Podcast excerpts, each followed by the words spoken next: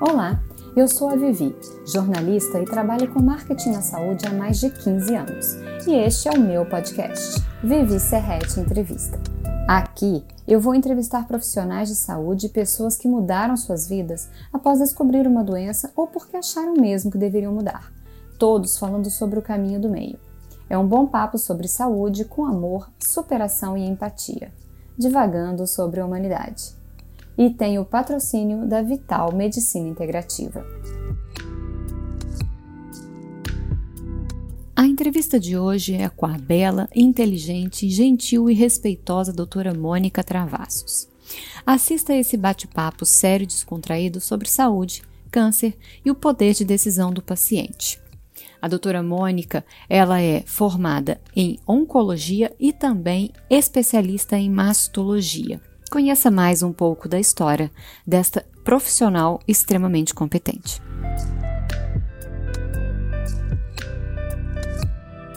Olá, boa tarde, boa noite, bom dia.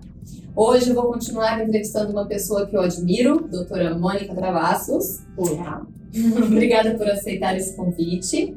E nós vamos falar sobre saúde, né? Ela vai contar um pouquinho da história dela como mastologista e o câncer de mama e todos os seus, é, como eu diria, suas dúvidas, dúvidas. suas seus incrementos, seus segmentos, tudo que a gente pode tirar, esmiuçar na questão do câncer de mama. E dos mitos, né, e das verdades, que a gente fala dessa expressão que nem todo mundo gosta, mas ainda existe muita coisa, né? Muito, muito. E a gente precisa desmistificar isso, né, Vivi? Uhum. A, gente tem, a gente tem obrigação. A uhum. questão é essa, é a obrigação de desmistificar. E mostrar o outro lado da moeda, mostrar o que, que é o bom, uhum. mostrar um caminho para a paciente escolher.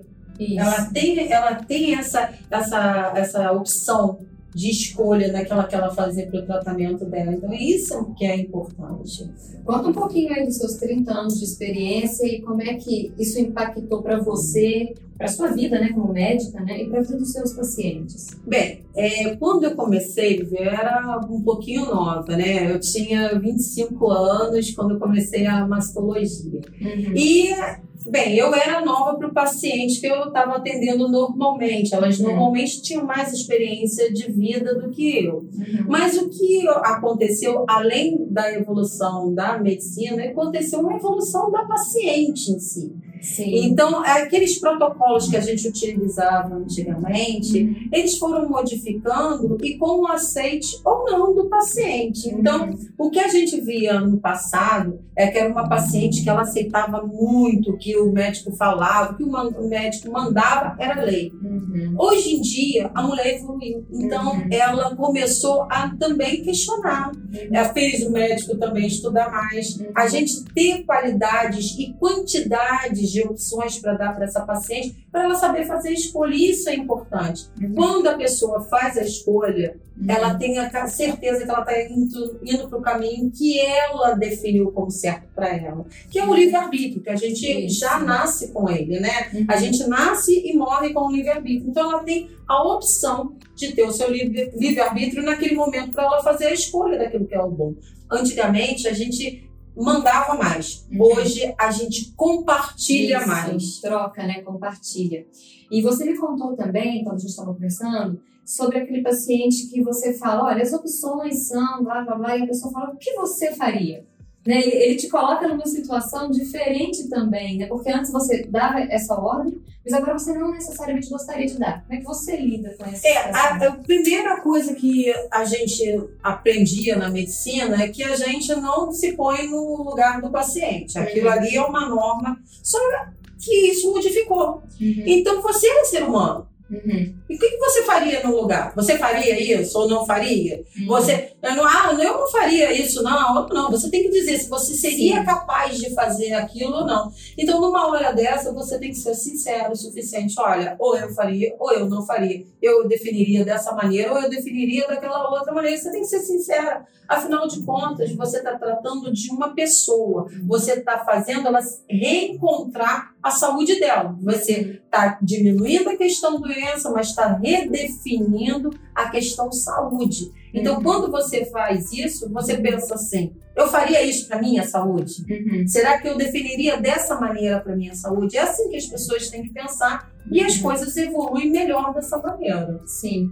Você comentou comigo que já passaram mais de 60 mil pacientes no, no seu, no seu consultório, né?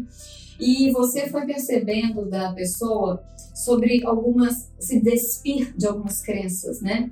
Conta um pouquinho desse, desse despir, despir da peruca, despir da prótese, despir do tratamento. É, é, o que aconteceu? Antigamente é, era mais difícil né? Você fa- mandar a paciente fazer um tratamento e até a queda do cabelo. A queda do cabelo era tipo, ela entendia que aquilo estava é, um estigma, ela ia deformar o rosto que ela tinha. Uhum. Hoje em dia já não é mais assim. Ela não encara dessa maneira, ela já vê de outra maneira. Uhum. Existem lenços, existe a própria carequice, existe perucas e existe a touca que não deixa a, a- cabelo o cabelo todo. cair.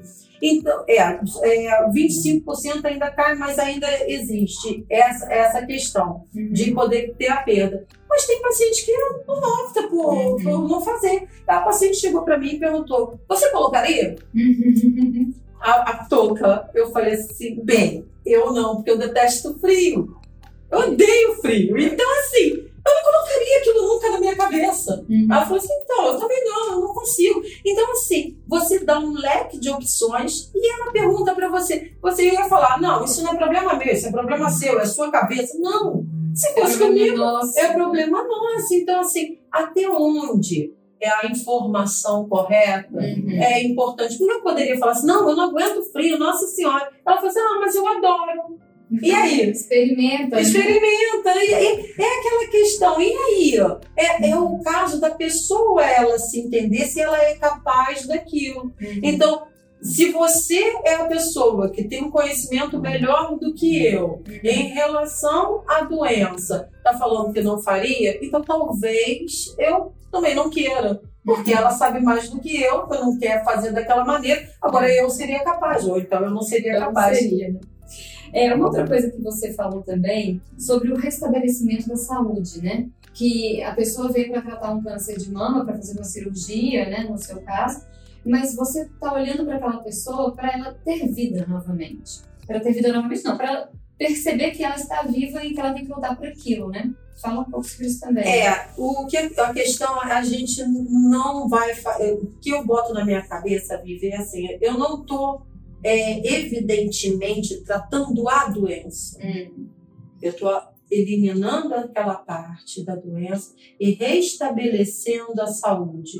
O que eu quero fazer, quando ela chega aqui, ela chega nesse nível. uhum, Doença, uhum, né? uhum, A doença está aqui, pendendo, e a saúde está aqui. uhum, O que, que eu tenho que fazer? Eu tenho que fazer de uma maneira que começa a ter uma equalização da saúde e doença, onde eu estou tratando convenientemente essa doença, e depois eu restabeleci totalmente essa saúde e a minha doença, naquela que ela veio com um problema aqui, que ela entendia que era um problema, aquilo ali não fazendo parte dela, porque ela entendeu que o contexto maior é a restabiliza- o restabelecimento da saúde, uhum. porque ela vai entender o que ela pode fazer, o que, que ela, qual é o mecanismo de, de alimentação, o mecanismo de exercício, qual o Sim. mecanismo de tratamento, quais são os tipos de medicina que ela pode é, é, acolher Uhum. né, para ela entender o que, que é bom para ela, é o que, que ela pode buscar em qualidade de informação sem medo,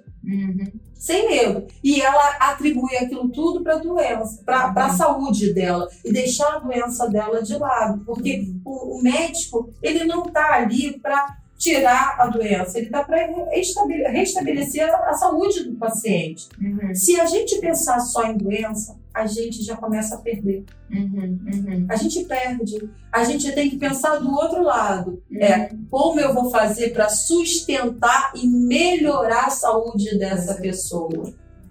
Mas, ao mesmo tempo, tem um contraponto, né? Porque estamos falando de câncer, a gente, você comentou que tem que tirar o estigma de que o câncer veio para a morte, mas sim, tem o caso do paciente que não tem muito, muito caminho. Chega algum momento que ele tem que esperar a morte. Como é que você lida com isso também? É, não é fácil para o médico ele lidar com a morte, mas até para isso a gente tem que se preparar. Uhum. Não é uma qualidade de vida, mas é uma qualidade de morte. Então, será que você pra, vai fazer com que aquele paciente fique penando, se rastejando com a doença? Onde que você pode dar uma qualidade de ida dele, de um entendimento dessa doença que uhum. tomou conta, que equacionou com a saúde dele? Será o que, que a gente tem que. Qual tipo de suporte? Então, a gente tem que ter suporte uhum. para fazer um entendimento e melhorar essa condição de ida dele, uhum. essa, essa condição de adeus dele. Uhum. A gente tem que melhorar todo essa, esse entorno é. para que isso não seja sofrido. Não é só sofrido pro paciente, pra família, é para a família, para os amigos e para o próprio médico. Sim. O médico ele conseguir lidar com a morte do paciente é muito difícil. Então, você conseguir fazer com que isso seja de uma maneira leve uhum. é, é confortante para todo mundo. Uhum. É o outro lado da moeda, entendeu, Sim. Vivi? A gente uhum. é, é dever médico a gente oferecer o outro lado da moeda. É dever. Uhum. É da gente que está na área de saúde, a gente é, é obrigação. Saber, né? Agora eu quero te fazer uma, um desafiozinho bem rapidinho que é para falar, eu escuto muito por trabalhar com marketing na saúde há muitos anos, é qual a diferença de detecção precoce e prevenção? Bem, vamos lá. A detecção precoce, ela não deixa de ser uma prevenção. Então, a gente tem dois níveis de, de prevenção. Tá. Prevenção primária e prevenção secundária. A prevenção primária seria aquela assim, vamos supor, eu faço um exame de sangue, vejo, olha assim, hum, olha só, Nesse exame de sangue aqui, daqui a três anos, no quadrante superior externo da mama direita, você vai ter um câncer, prevenção. Então, eu vou fazer todos os tratamentos, ou posso até tirar o meu quadrante superior externo da mama direita, para que eu não tenha o meu câncer daqui a três anos. Ah, uma cirurgia preventiva. Hum. E, e a prevenção secundária? É aquela onde eu faço uma mamografia, vejo um nódulozinho que não existia, ou alguma coisa diferente comigo, calcificações, falo assim, ó, tem uma área aqui estranha, uhum. faz uma biópsia. Eu, eu, faço uma biópsia, ou por agulha, ou então a própria cirurgia, e daqui eu tô com câncer. O que que eu fiz? Uma detecção precoce. Uhum. Precoce, o que quer dizer, qual o entendimento disso? Tão precoce que eu fiz uma cirurgia mais conservadora, tão precoce que eu tenho um nível de curabilidade que chega entre 99% a 100%. Então, a detecção precoce, ela é literalmente importante no caso mulher para o câncer de mama. Uhum. Já que a prevenção primária, a gente não consegue fazer. A gente consegue a redução de fatores de risco, uhum. melhora na questão desse fator de risco, uhum. para que a gente não tenha câncer, a gente consiga fazer com que o câncer uhum. ele cada vez venha mais tarde. Uhum. Uhum. Ele não venha na época que a gente está na vida, que a gente ainda está aproveitando, que enfim, que a gente consiga postergar isso. Uhum. Então, será que eu consigo fazer isso? Será que eu tenho como é, melhorar a minha condição de vida? Tem fazendo atividades físicas, uma boa alimentação, é uhum. tentando se estressar o mínimo possível. Uhum. Então, são qualidades que você tem de vida. E assim como o comboio para tudo, uhum. né? Uhum. Para coração, para rim, para pulmão, para cabeça para tudo. Exatamente. Para tudo. Então, tudo. É, eu, a, a, questão alimentação, é, é, a atividade física já virou, um, hoje em dia, uma coisa que a gente se apega. Já entendeu. Né? Já entendeu. Olha, eu adorei a entrevista, acho que foi super esclarecedor, porque a gente falou aqui do empoderamento, né, de uma maneira muito clara, e que a gente, o empoderamento, a gente está falando sobre câncer de mama, porque é a sua especialidade, né, mas você está falando de um contexto geral, né? Do empoderamento das pessoas no consultório, na vida, né? Da decisão da vida, da decisão da morte, né? Exato. São decisões que têm que ser compartilhadas com o médico, com a família e com você mesmo. Com certeza. É? E principalmente, Vivi, com a qualidade de informação. Exato.